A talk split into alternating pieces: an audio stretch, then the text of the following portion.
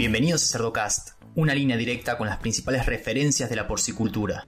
No podemos corregir problemas de alimentación, de manejo, de mala calidad de las, de las aguas, problemas de instalaciones con, con antibióticos. O sea, los antibióticos están para curar las enfermedades, pero tenemos que proporcionar a los animales las condiciones ambientales óptimas para que puedan desarrollar todo su potencial genético. ¿eh? Y, y, eso no, no se hace usando cada vez más antibióticos, sino mejorando la sanidad, mejorando el manejo, mejorando las instalaciones y mejorando la alimentación. Seguimos en las redes sociales y Spotify para tener acceso a información de calidad, continua y de acceso gratuito. Hola a todos, mi nombre es Leandro del Tufo y Cerdocast solo es posible gracias al apoyo de empresas innovadoras que creen la educación continua. ProVimi, Trout Nutrition, Novus, Biodevas. Hoy vamos a hablar sobre las estrategias para reducir el uso de antibióticos en la producción porcina. Y para eso tengo la suerte de presentarles al doctor Emilio Magallón. Emilio, buenas tardes, ¿cómo estás? Muy bien, Leandro, muchas gracias por tus palabras y por tu presentación. Un gusto tenerte acá, Emilio. Sos un, un, gran referente para la industria porcina y me gustaría primero que nos cuentes cómo fue que terminaste ¿no? trabajando en diferentes asesoramientos para empresas, cómo fue que te metiste en la industria porcina. Bueno, yo soy veterinario, ¿eh? licenciado en la Facultad de Veterinaria de Zaragoza, en la especialidad de producción animal y economía agraria. Entonces siempre está muy interesado por los temas de, de, ganaderos, de producción ganaderos. Entonces, bueno, he estado trabajando durante 40 años en el grupo Nutreco en diferentes áreas de todas ligadas a la producción, a la innovación, nutrición, etcétera. Y ahora en estos últimos años me dedico a formar veterinarios, ¿eh? Eh, a trabajar en el manejo y manejo de las granjas y, el gestión de personal en las granjas y luego un tema que me siempre me ha, me ha gustado mucho y he trabajado mucho en el tema de, de costes, planificación estratégica y, y, economía. Y en la actualidad, pues actúo como consultor fundamentalmente en estrategia y economía porcina y colaboro en diferentes granjas, ¿eh? empresas como Trout Nutrition y, y alguna cooperativa ganadera. Este episodio es presentado por Trout Nutrition, líder mundial en nutrición animal. Somos una empresa global basada en ciencia que brinda soluciones ajustadas a cada necesidad. Emilio, eh, cuando uno ve las grandes preocupaciones de la Organización de las Naciones Unidas, hay algunos tópicos que son así, hot topics diría, ¿no? Que están siempre ahí en la boca de todos. Uno es cómo vamos a hacer para alimentar a la población para el 2050, lo cual involucra a la porcicultura. Otro es la resistencia antimicrobiana, ¿no? Y ahí quiero que nos cuentes un poquito, porque este tema no, no pasa de moda, realmente es una gran preocupación que tenemos que trabajar a nivel mundial. Y me gustaría que nos cuentes un poquito cuál es tu percepción de dónde estamos parados eh, como porcicultura en general y también por regiones en relación a este tema. Bueno, eh, la preocupación a nivel mundial tenemos una gran preocupación con, con, el tema de la aparición de las superbacterias, ¿eh? bacterias resistentes a, a, los antibióticos, que, que eh, crean una problemática muy fuerte en, en la medicina humana. ¿no? Eh, se habla de que hay, en estos momentos hay 700.000 muertes anuales debidas a, la aparición de superbacterias, donde los antibióticos ya no son eficaces y si no se toman medidas, la OMS calcula que, que para el 2050 estas muertes superarán incluso al cáncer con más de 10 millones de muertes al año.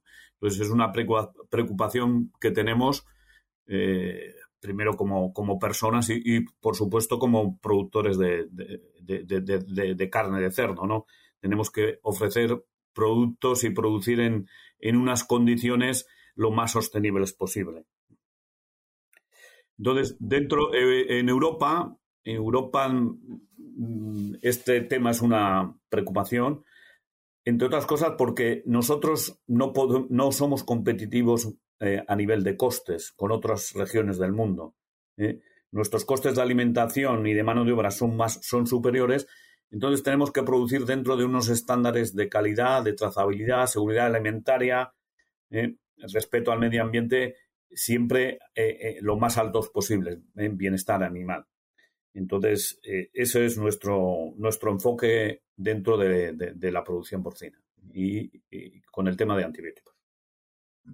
Hace algunos años hubo un intento de inversiones en Argentina, me acuerdo, eh, bastante grande, inversiones chinas para desarrollar un poco la, industria porcina allá, más que nada para alimentar eh, a su población, ¿eh? asegurar la, la, seguridad alimenticia en China, ¿no? Y se frenó este proyecto por la percepción de la sociedad y la fuerza que, hicieron grandes influencers en el medio, y era particularmente por este tema, por el tema de, la resistencia antimicrobiana. La sociedad tiene mucho que ver, ¿no? En esto.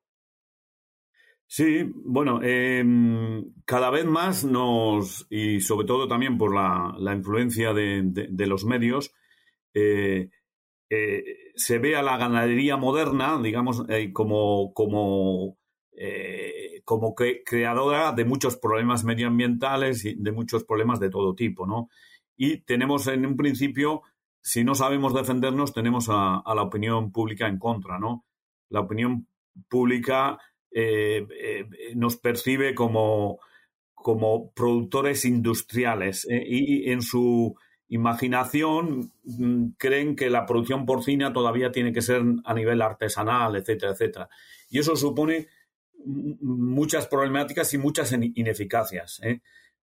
la producción porcina tiene que alimentar a, forma parte de, la cadena alimentaria de la población, la población mundial que cada vez es más creciente. Eh, calculamos que para el 2050 seremos 10.000 millones de habitantes en el mundo y entonces eh, tenemos que ser eficaces. Eh, pero no solo tenemos que producir más, sino que tenemos que producir cada vez mejor, dentro de unos estándares mm, cada vez más sostenibles.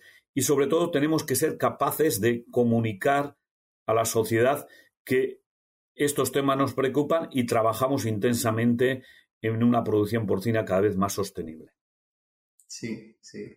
Sí, porque no es el único, el único problema, ¿no? Tenemos que producir más y mejor. Y ahí es donde está ese delicado equilibrio a, desarrollar. Emilio, cuando uno piensa en 2050, quizás lo ve lejano, pero cambiar una industria o hacerla evolucionar demanda tiempo. Y me interesa saber los últimos años en España, cómo fueron en relación a, eh, a las legislaciones y el cambio que hubo en cuanto a la incorporación de antibióticos en los premixes y, y óxido de zinc también, ¿no? Bueno, eh, España en los últimos años ha, crecido muchísimo la producción porcina. En estos momentos somos el tercer país productor de, cerdos del mundo, después de China y Estados Unidos. Entonces, eh, en los primeros años nos hemos preocupado de producir más pero ahora eh, tenemos que producir mejor. Entre otras cosas porque exportamos a más de eh, carne de, cerdo a más de 100 países. Entonces, una de nuestras preocupaciones ha sido reducir el uso de antibióticos. Em, la Unión Europea mm, hace una estadística de, la producción porcina eh, del uso de antibióticos de cada país. Y entonces nosotros en, en, el 2014 estábamos muy mal situados. Éramos el tercer país que más antibióticos consumía para producción ganadera. Y entonces, pues, eh, nos dimos cuenta de que era una situación insostenible y a partir de ahí empezamos a, realizar alguna serie de actividades. Fundamentalmente nos centramos en, en primer lugar en, la reducción del uso de la colistina. ¿eh?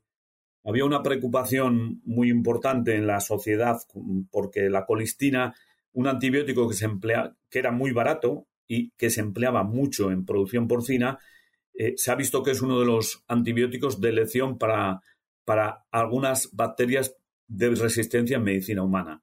Entonces, mm, la administración nos transmitió esa preocupación y entonces la industria y los ganaderos de porcino nos, nos aliamos para un plan de reducción de la colistina. y pasamos de de niveles de 42 miligramos por, por la unidad que se mide, población unidad correccional, a, menos de, de, uno. O sea que la reducción ha sido del noventa y tantos por ciento en el uso de colistina. Eso nos ha enseñado un, camino, ¿no? Que, y ahora tratamos de que mm, todas las empresas eh, transmitimos a la administración eh, los niveles de antibióticos que consumimos y se establecen estadísticas y de alguna manera pues intentamos todos estar muy bien posicionados en ese ranking. ¿eh? Y otro tema que, también ha sido importante en, Europa es que desde el 2006 los antibióticos se prohibieron como factores de crecimiento. ¿eh? Entonces, antes de su prohibición pensábamos que, que el eliminar los antibióticos como factores de crecimiento iban a empeorar mucho los resultados y realmente vimos que, la eliminación de los antibióticos apenas, como factor de crecimiento, apenas supuso eh, ninguna reducción en los índices de, conversión y en la ganancia media diaria. Entonces eso también nos, nos ha dado fuerzas para, para actuar en, la reducción del resto de antibióticos. ¿eh? Y ahora tienen un nuevo desafío, ¿no? Que es sacar el óxido de zinc en, concentraciones farmacológicas. Sí, bueno, el óxido de zinc, la problemática del óxido de zinc es un antimicobriano, eh, es otra problemática, no es ya una problemática de, de, sanidad humana o de medicina humana, es una problemática medioambiental. Entonces, la Unión Europea, la fecha límite para el uso de, del óxido de zinc eh, como eh, antimicrobiano ha sido el 22 de junio de, del 2022. O sea que realmente llevamos una quincena de días eh, desde que se ha prohibido la, el uso de, del zinc como, eh, como antimicrobiano. Entonces, bueno, eh, los antibióticos los utilizamos de manera curativa, sobre todo en, la fase de, del postdestete, que es la fase de mayor estrés, y entonces ahí, que es también donde se estaba utilizando el óxido de zinc, pues ha sido un, problema añadido y hemos tenido que emplear una serie de medidas importantes de manejo, de mejora de la sanidad, de mejora de instalaciones para reducir el impacto de la eliminación tanto de, antibióticos de manera profiláctica como de, del óxido de zinc que se ha prohibido de, todas las maneras. Emilio, las situaciones cambian de, sistema de producción en sistema de producción, de granja en granja, ¿no? Son extremadamente diversas. Eh, y a mí me gustaría que nos transmitas un poco para alguien que esté escuchando y que diga, yo quiero, quiero ir en ese camino, quiero comenzar. ¿Por dónde empezamos? Bueno, em, yo pensamos que, que, la porcinocultura todavía está, no no ha llegado a su óptimo a nivel mundial. Eh, o sea, va a evolucionar todavía mucho, está evolucionando mucho a nivel de productividad, sobre todo productividad numérica, eh, también a nivel de, índices técnicos, está mejorando muchísimo los índices de conversión, pero no está tan estandarizada todavía como la, como la avicultura, ¿no? Entonces, eh, en cada país o cada región o, cada granja nos encontramos circunstancias muy diferentes. Entonces pensamos que tenemos que aplicar eh, políticas diferentes en cada granja. Entonces, eh, cada granja tiene manejos diferentes, tiene sanidad diferente, tiene instalaciones diferentes, tiene genética diferente.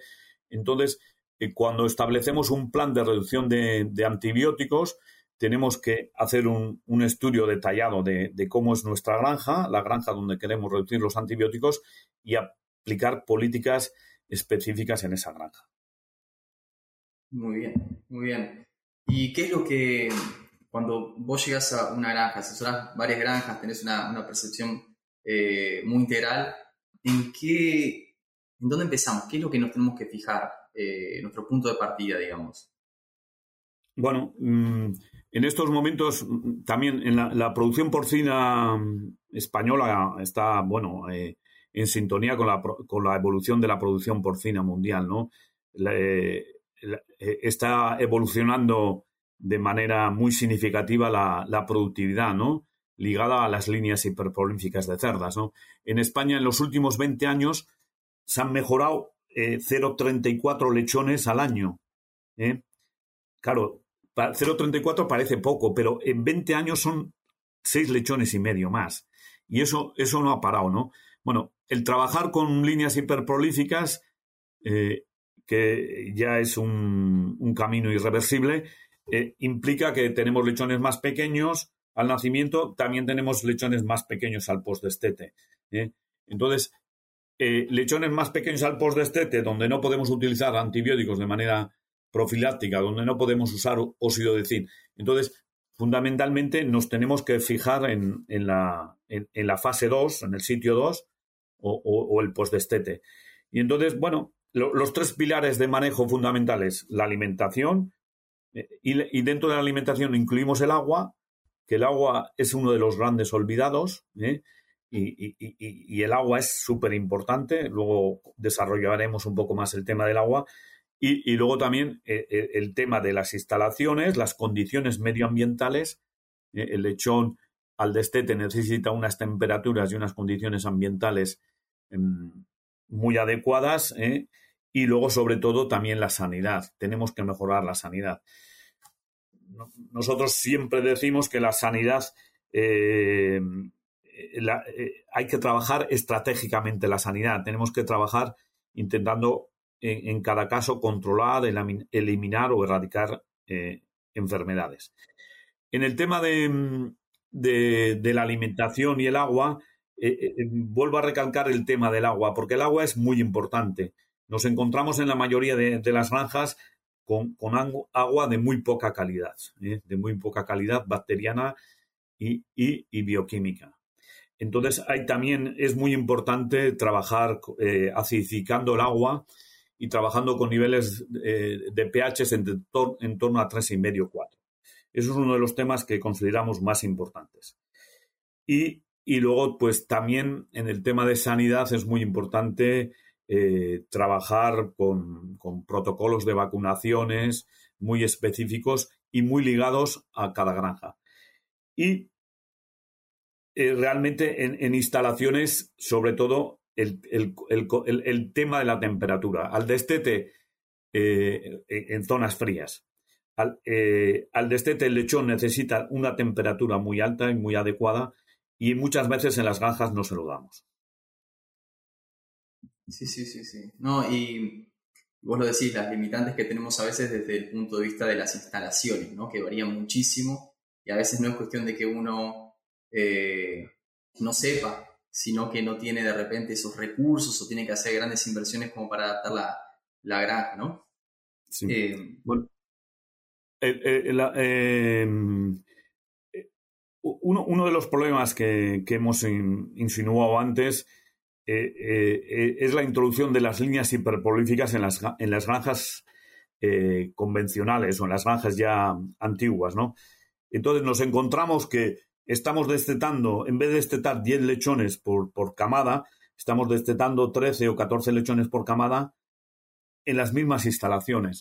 Entonces, en la fase 2 o en el sitio 2 nos encontramos muchísimas veces con, que nos falta sitio ¿eh? no tenemos el sitio adecuado, metemos muchísimos más lechones de los que caben, ¿eh? no, tenemos en cuenta las necesidades de, agua, o sea, de bebederos por lechón, de, metros cuadrados por lechón, de densidad por lechón, y luego muchas veces mm, olvidamos el tema de temperatura, que vuelvo a recalcar que es muy importante, ¿no? Porque eh, estamos destetando cada vez lechones más lechones, pero lechones de menos peso y lechones más delicados.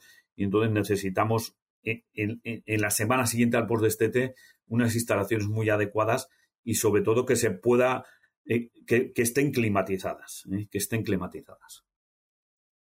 Emilio, eh, hay diferentes circunstancias ¿no? dentro de las granjas en donde se tienen problemas sanitarios, sobre todo en la recría, vos lo dijiste, es una de las etapas más desafiantes para, para el cerdo y no sabemos llegar a, la fuente o a la fuente, ¿no? Porque muchas veces son un montón de cosas aconteciendo en el mismo momento.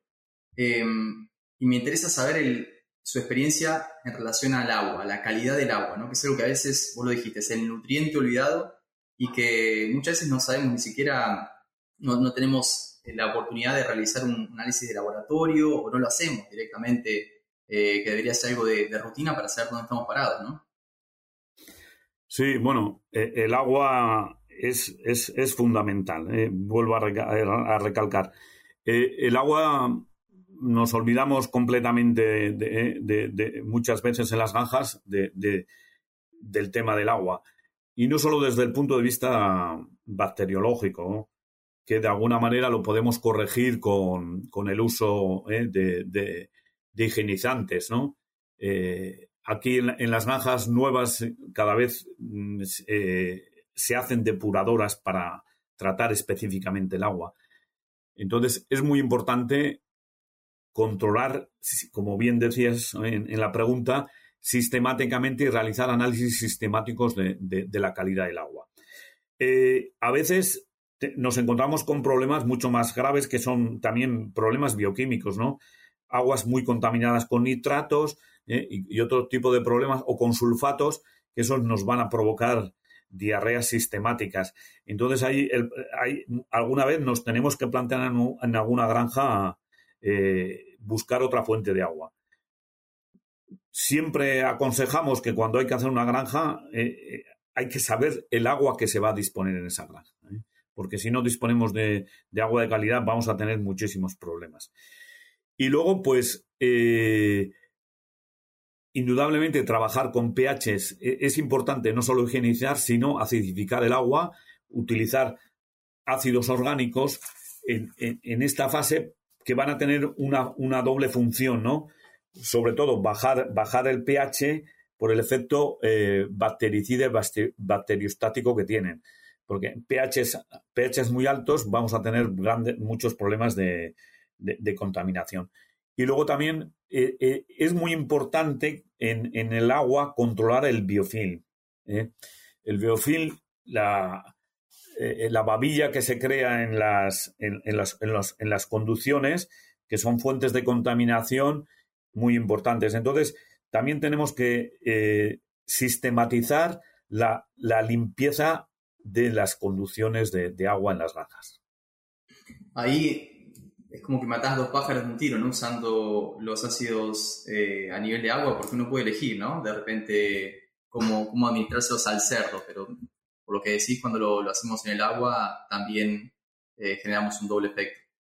Sí, sí. El, uso de ácidos orgánicos, eh, de una combinación adecuada de ácidos orgánicos en el momento del destete, nos va a mejorar los resultados indudablemente. ¿eh?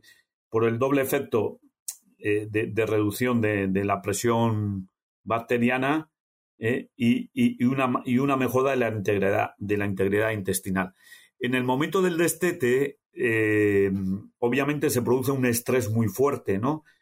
El lechón, separamos al lechón de su madre, normalmente a veces va acompañado de un transporte, lo mezclamos con nuevos compañeros eh, en nuevas instalaciones, pasamos de una alimentación eh, líquida y caliente a una alimentación sólida y fría. Eh, o sea, hay un, estrés muy fuerte que produce una, una reducción, una alteración de las microvellosidades y la, y la función intestinal. Entonces aquí los ácidos orgánicos nos ayudan a, mejorar, a mejorar la, la, la integridad intestinal y la función intestinal en, estos momentos de tanto estrés. Muy bien. Una cosa que también varía mucho de región en región, de granja en granja, es la calidad de las materias primas. Más allá del, tipo de materia prima que se use, ¿no? que en Europa varía muchísimo con América eh, y demás, es esa calidad. ¿Qué podemos hacer desde eh, para controlar, tener algo sistematizado? Bueno, eh, fundamentalmente para evitar problemas en esta, en esta, en la fase del destete, que es el momento más, más crucial de, de, la producción porcina, sobre todo cuando en las circunstancias actuales, ¿no? que no solo estamos trabajando con líneas cada vez más prolíficas, sino también generalmente en las zonas más, productoras como, como España, en, muchas zonas estamos trabajando con ganado positivo al síndrome respiratorio reproductivo porcino, ¿no? Entonces, no solo trabajamos con un lechón de bajo peso, sino que muchas veces con un lechón de, bajo peso y además con problemas, con problemas sanitarios de fondo. Entonces, eh, casi lo más importante eh, es trabajar eh, en, en, nutrición, pero sobre todo en cómo alimentamos a los lechones en el destete es muy importante que, los, eh, que los lechones estén aprendiendo a comer ya cuando están bajo madre, ¿eh? en, la, fase de lactación. Y entonces es muy importante también que les transmitamos que, coman el mismo pienso en la, en la, última semana de, de, lactación y la primera semana del destete. Y luego, bueno, en cuanto a materias primas, bueno, ahí hay cantidad de, de, recomendaciones, ¿no? De que si el uso de plasma, etcétera, etcétera. Pero em, yo creo que ahora las empresas de nutrición ese tema lo tienen muy controlado, pero sobre todo es importantísimo el manejo eh, del mismo tipo de pienso. Y luego los lechones eh, están acostumbrados a comer a la vez. ¿eh? La lactación la cerda llama a los lechones y, les da de, tetar a la vez. Entonces, el destete también es importante que puedan comer a la vez. Entonces, es muy importante que tengan mm, el diseño de los comedores, comederos en el destete, facilite que los lechones puedan comer a la vez. Eh, por eso también es importante los primeros días eh, eh, poner tolvas circulares añadidas. el uso de papillas también es muy importante. Muy bien, sí, sí, sí. Enseñarles a comer antes de, que se vean forzados a que sea su única opción, ¿no? Sí, porque eh, eh, hay lechones que, se destetan con muy buen peso, pero que no han sabido comer antes, no han comido nada precisamente porque, porque la, cerda les ha dado la, leche suficiente. Y a veces en el destete esos lechones se comportan de, peor manera que los lechones que ya han empezado a comer, aunque no tengan el peso tan, tan adecuado como, como los lechones que solo han, han comido leche, de, leche materna. Emilio, nos mencionaste que en los últimos ocho años la reducción en el uso de, antibióticos, de colistina, fue de más del 90% en general en España. Me parece un ejemplo clarísimo de que sí se puede eh, y que siguen siendo un país muy referente y súper productivo, que exporta, eh, el tercer país con mayor producción del mundo. ¿Nos podés para hacerlo más tangible aún y, mostrar que, realmente es alcanzable compartir un ejemplo aplicado de alguna granja en la que hayas trabajado y que haya tenido este, esta dirección? Bueno, eh, vuelvo a vuelvo a, recordar, o sea, eh, la colistina en España no ha sido un... La eliminación de la colistina por sí sola, prácticamente la industria porcina ha eliminado el uso de la colistina. Era un antibiótico que se utilizaba mucho en el, en el destete. Y, además, como hemos comentado antes, estamos en, en, las cifras, en cifras de consumo muy altas. Entonces, la reducción sí que ha sido, me parece que del 97%. Hoy prácticamente hay muy pocas granjas que utilizan colistina. ¿eh? Eh, el miedo que había es que al dejar de usar colistina mm, se usara mucha pramicina y neomicina. Entonces se ha controlado también el uso de esos antibióticos y, al, eliminar la colistina no, ha aumentado el uso de la pramicina y la, neomicina. Entonces, eh, vuelvo vuelvo a, referirme a lo que hemos estado comentando a lo largo de, esta charla, ¿no? Eh, hay que aplicar una política granja por granja. ¿eh? hay que ver las circunstancias de cada granja. ¿eh? muchas veces el éxito está en, el agua, como tenemos que controlar el agua, que a veces es el, gran olvidado de las granjas. y luego establecer políticas de manejo adecuadas usar aditivos en el momento adecuado eh, y, mejorar, mejorar las, instalaciones eh, y, la climatización en el momento, en, las granjas que así lo requieran. ¿eh? Muy bien, muy bien. Y vos haces parte ¿no? de, la toma de decisiones en, una granja que es muy conocida, que es Food, ¿no? Bueno, yo, yo, he trabajado durante 40 años en, en Inga Food eh, eh, Ingafood es una integradora mm, muy importante de España que produce dos millones de cerdos. ¿eh? Entonces, bueno, ahí sí que hemos trabajado mucho en... era una empresa del grupo Nutreco y entonces en Nutreco estos temas de, sostenibilidad los, son fundamentales dentro de su política corporativa. Entonces, es una decisión estratégica de Nutreco trabajar en la reducción de, antibióticos ¿eh? y en la producción porcina sostenible.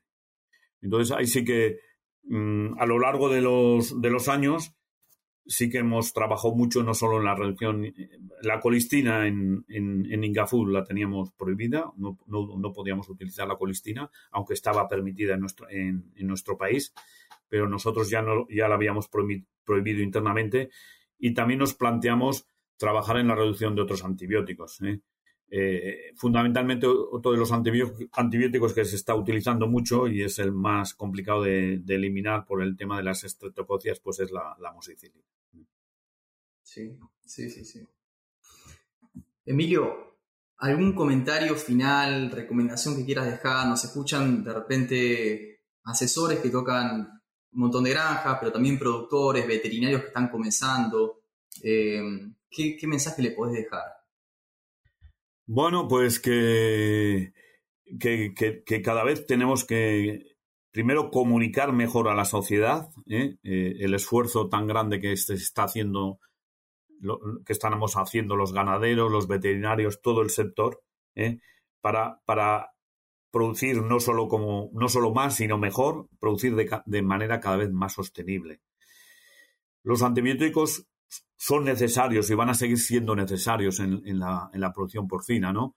Eh, los antibióticos son necesarios para curar enfermedades, ¿eh? pero el uso profiláctico y metafiláctico va a tener que desecharse totalmente. ¿eh? Solo se van a poder utilizar de manera terapéutica. Y, el mensaje final casi sería que, que no podemos corregir problemas de alimentación, de manejo, de mala calidad de las, de las aguas, problema de instalaciones con, antibióticos. O sea, los antibióticos están para curar las enfermedades, pero tenemos que proporcionar a los animales las condiciones ambientales óptimas para que puedan desarrollar todo su potencial genético. ¿eh? Y, eso no, no se hace usando cada vez más antibióticos, sino mejorando la sanidad, mejorando el manejo, mejorando las instalaciones y mejorando la alimentación. Y bueno, también lo que hemos, eh, que, que no hay, no hay una receta universal. ¿eh? Hay una receta granja por granja y a veces, eh, porque las circunstancias de cada granja son diferentes, y a veces eh, la primera opción que elijamos en esa granja no será la óptima, no será la, adecuada, pero lo que tenemos que intentar es probar y luego la prueba de error. Si no nos funcionan algunas cosas, probar otras seguir intentando que se puede. Y hay muchísimos ejemplos que trajiste hoy que, es viable. Excelente, Emilio. Bueno, te agradezco muchísimo tu participación en, en Cerdocast y por compartirnos toda esta información. Bueno, pues yo he estado muy a gusto contigo y con vosotros, Leandro, y, muchas gracias por haber contado conmigo para, intentar explicar esta parte de mi trabajo de estos últimos años. Muchas gracias. Y a los que llegan hasta acá, les pido que piensen también en otros profesionales de la industria porcina y le compartan este episodio, para que todos podamos sacarle provecho a la palabra de los principales referentes de la porcicultura. Un abrazo grande y hasta el próximo episodio.